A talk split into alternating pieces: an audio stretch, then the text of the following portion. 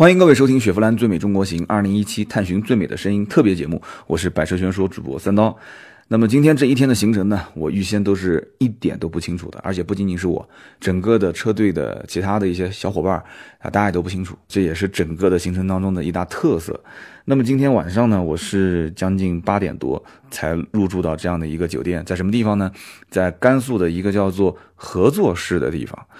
我们也不知道明天的行程具体是什么样子啊，就今天暂时先入住在这里。今天行程呢非常有意思啊，今天出发之前，在酒店的大厅里面，我们就已经是感受到了，就是主办方给我们惊喜，每时每刻都存在啊。今天主办方在大厅里面啊，首先是请来了一个神秘嘉宾，那么神秘嘉宾是谁呢？当时让我们去猜，跟声音有关的人，而且呢还是一个很有名的人。然后呢，大家就在猜是谁，跟声音有关的。很有名的，哎，有人猜到了，有人说是歌手，的确是的啊。今天我们看到的第一位神秘嘉宾就是歌手李泉。那么李泉出场是进行了这么一个叫做授旗仪式。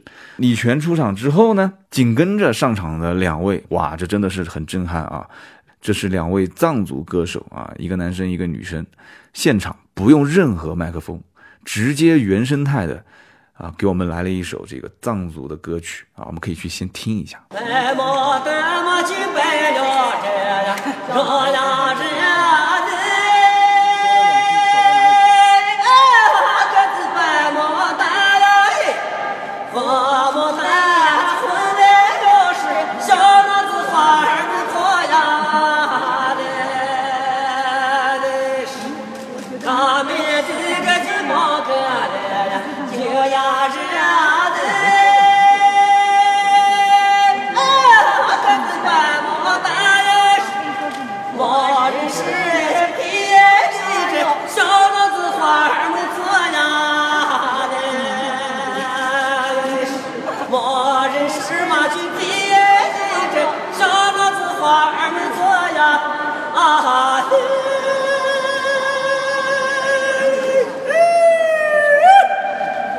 那么听了刚刚这一段藏族歌手的演唱，大家是什么样的一种感受呢？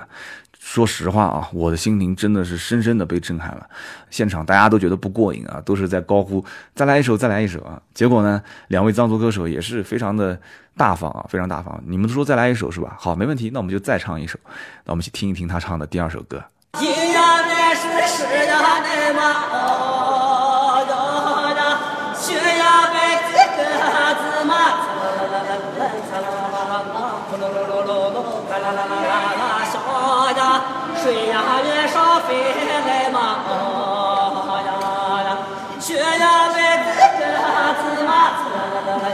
啦啦啦啦啦啦，咕噜噜噜噜噜，啦啦啦啦啦啦，小呀，水呀面上飞来嘛哦。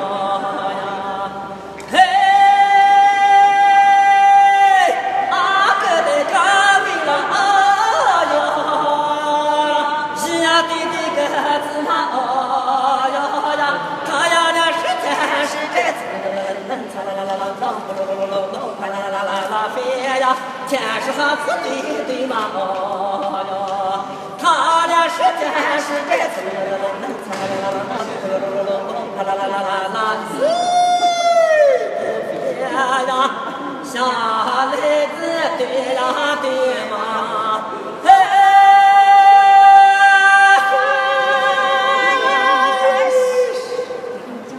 那么今天在出发之前呢，我们就探寻到了藏族歌手优美的歌声。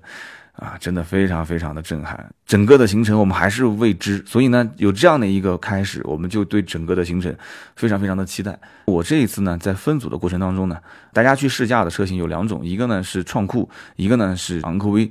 那么我们整个车队当中呢，还有两辆皮卡啊，就是索罗德跟库罗德。那么我呢是被分配了一辆雪佛兰的探界者，很多人呢其实挺羡慕我的，为什么？因为有的人被分配到了创酷，但是没有关系啊，其实这个不关键，为什么呢？因为创酷的车上三个人啊，我们的车上四个人，但我看了一下。就算是创酷的车上三个人也好，哪怕是四个人也好，它完全是够坐的啊！整个的空间，特别是后排空间的大小是没有任何问题的。我今天呢，主要还是跟大家说说我所啊试乘包括试驾的这个探界者。探界者呢，相信很多人其实听过我的节目，应该对这个车还是非常非常了解的。因为这个车在武汉上市的时候，我就在现场。当时对于整个车的一个打造的这样的一个宣传的理念啊，就是什么样的人群适合这个车，包括这个车所希望传达的一种居家的理念，然后让大家去更多的去到外面的世界看一看，就是这样的一种又能让自己平时上下班代步啊，满足自己的一个通行需求，又能去很多的一些未知的路况，然后呢，让整个车辆能帮你去有更好的通过性啊，有更好的一些越野的能力。我觉得探界者呢，在整个的这些一系列的竞争车型当中呢，还是非常非常有竞争力的。这款车呢，很多人以为是。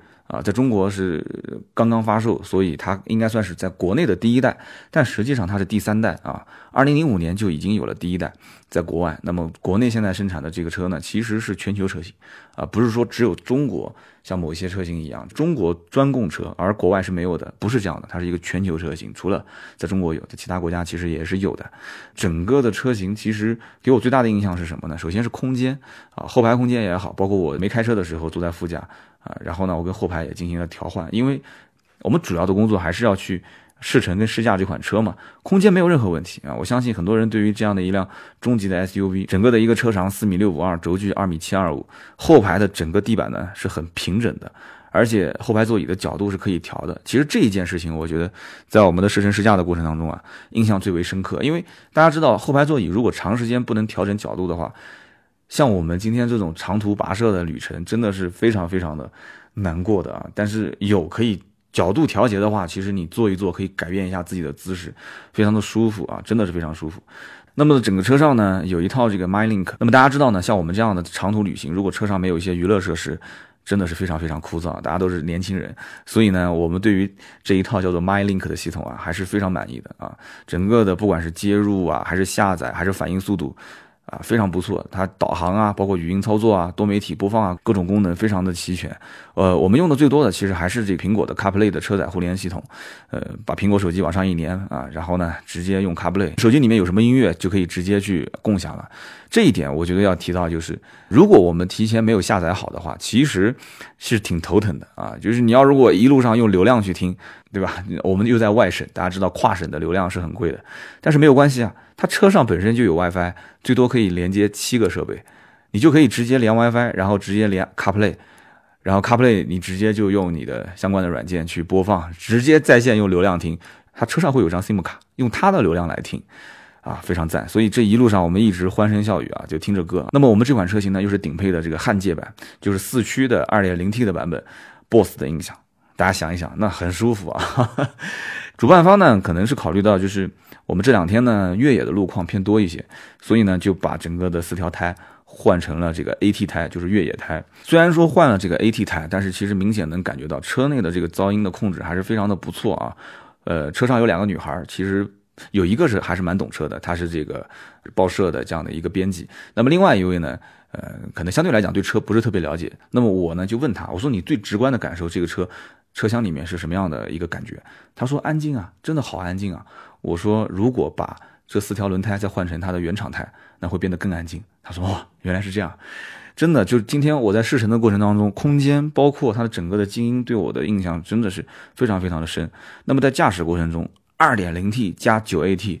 我觉得已经不需要再说明什么了。这款车配这样的一个动力，我觉得完全足足够用啊！而且如果大家听过我的节目，应该知道这是通用第一次啊用在量产车上的啊 2.0T 加 9AT 的车型，也就是探界者的 2.0T 的版本。那么因为这个 1.5T 呢，目前还是用的 6AT 的变速箱，2.0T 全部都是 9AT，而且真的是基本上100到110码左右就已经可以上到九档了啊！很平顺，非常的平顺。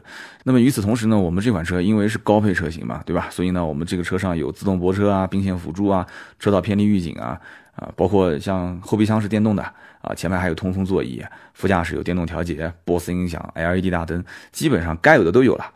哈哈，所以我们就说一说偏市场行情的东西吧。就是这款车真正其实啊，四驱版本的 2.0T 卖的好的是二十二点九九万的。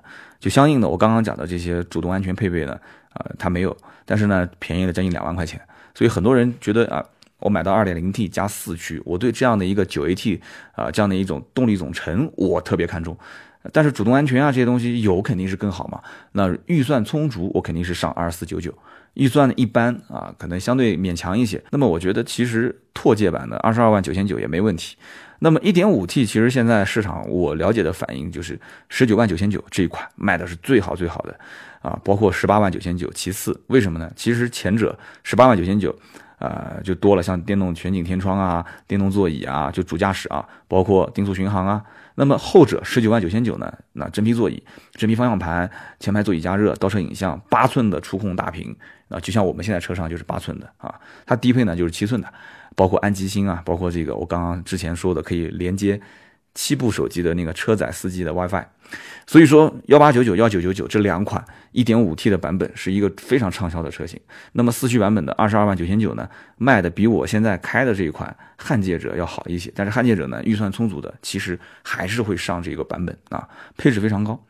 我们在高速行驶的过程当中，其实包括并线辅助啊、车道偏离预警，非常非常有用啊。那么以上呢，就是我对这个车今天的一个驾驶的感受。那么明后天呢，我们还是会开这个探界者。那么中途呢，因为我节目的需要，我会跟大家去换着开啊。我跟主办方也说了，我会换换这个创酷。那么甚至于包括我前面说到的这个索罗德跟库洛德的皮卡，我也可以换着开一开。我在今后的几期节目当中呢，会跟大家去说一说我的感受。那么今天我们所参观的这个景点叫什么呢？叫做拉布楞寺。那么我相信听友当中肯定有些人是了解这个藏传佛教的啊。呃，先说说我的真实的第一印象，就是我到了这个拉布楞寺之后呢，那么因为我们不是预知这个行程的，我们所有的人一下车，第一时间肯定是掏出手机查一下这个寺庙是什么样的来历。哇，结果不看不知道，很多人都开始惊呼了。这个寺庙呢是藏传佛教格鲁派六大寺院之一。被世界誉为世界藏学府啊，鼎盛时期，这个里面的僧侣达到了四千多人，哇，很夸张啊，四千多人。所以我们在想，这整个的拉卜楞寺到底有多大那？所有的人当时在想这个问题点，因为我们当时进去之前那个门，我们感觉其实并不是特别大，就是没有给人感觉特别宏伟的一个建筑，但其实是什么？其实是它是一个建筑群。它在里面，就我们当时一进去，以为已经是到了景点的这个主景区了，其实并不是啊，要走很远很远，在里面才能看到主景区。那么带我们讲解呢，是这个寺院里面的一个比较年轻的这样的一个僧侣啊。虽然说他普通话呢能听懂，但是呢那种口音大家应该听过吧？就那种口音还是很重。他就跟我们说，这里面常住的就他们认可的这个学员呢，有一千五百多人，那么还有将近三千人是。啊，外来学习的不是常住的。他说以前呢，其实是不需要开什么证明的啊，就直接到我们这里来学习就可以了。但是现在呢，啊，还是需要就是全国各地的寺院呢，啊，就开相应的证明，他这里才可以接收。呃，有人讲说，哎，怎么还要学习吗？这个不是就像我们所认为的，就是那种寺庙，就是里面有一些呃，就入住的僧侣，那就是在里面去啊，就修一些佛法。呃，我们当时也是有这样的一些疑问啊，其实是什么情况？其实是拉卜楞寺是全国真的是保留最完整、最好的藏传佛教的一个教学体系啊，真的是这样的。所以很多人他是到这里来学习的。那么既然有人来学习的话，那这里就像一个学校一样。所以我当时也在想啊，就前面一直在提是四千的人、三千多人。我就在想，这难道这是就是一个学校吗？那学校还要分院系了，对吧？那的确是这样。拉卜楞寺是设定了六大学院啊。那么大家如果感兴趣的话，可以去研究研究这里面啊，包括什么医学院啊、啊洗金刚学院啊、虚部上院啊、虚部下院啊这些等等等等啊。其实这里面。我觉得啊，最关键的一点是什么？就是这里面不仅仅是把整个的一个藏族的，它是一个建筑群，就它的设计风格，就是很容易让大家到这里来能感受得到，就真的是跟其他的一些这个这个寺院是不一样的这种氛围，就可以研究它的建筑上的一些呃设计啊、美学啊，包括它很多的一些壁画啊、唐卡。那么同时，我们也可以了解到，就是这里面它是。真的，佛学是博大精深的，就它已经形成了一套体系。很多人呢，他需要常年，据说在里面修学是要有将近十五年的时间。所以呢，它其实这里拉卜楞寺就更像是一个啊藏传佛教的一个大学啊，让很多人过来学习。整个的这个学校呢有多大呢？当时啊讲解的这个僧侣跟我们说是一千两百三十四亩，大家想一想有多大啊？因为这个数字很好记嘛，一二三四，一千两百三十四亩。主要的殿宇有九十多座。真的是非常的宏伟啊！那么今天呢，我们主要就是参观了拉卜楞寺。那么我们从拉卜楞寺赶往今天的入住的酒店的时候，我们在路上还遇到了泥石流啊。其实今天我们为什么那么晚？其实就是因为这个泥石流让我们整个路上大概。呃，中途耽误了有一个多小时的行程，整个的探界者的表现应该说还是非常不错的啊。那么我们在通过泥石流的这个路段过程当中呢，行驶速度都比较慢啊。大家可以听一听我们的整个的车辆通过了清理完的，就是刚刚泥石流下来把路给堵了嘛，就经过这个路段的过程中的那些声音，特别的有意思。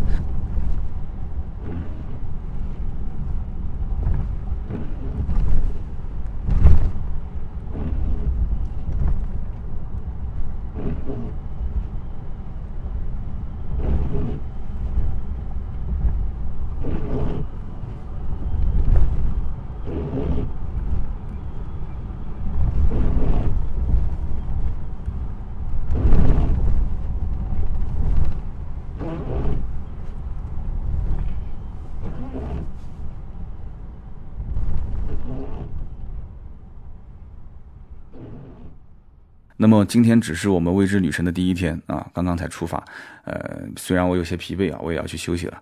那么明天呢，仍然是一个呃不知道要去向何处的旅程，但是我相信一定有非常神秘的啊，非常美丽的声音等待着我啊，让我们一起去探寻最美的声音。好的，今天这期节目呢就到这里，我们明天接着聊，拜拜。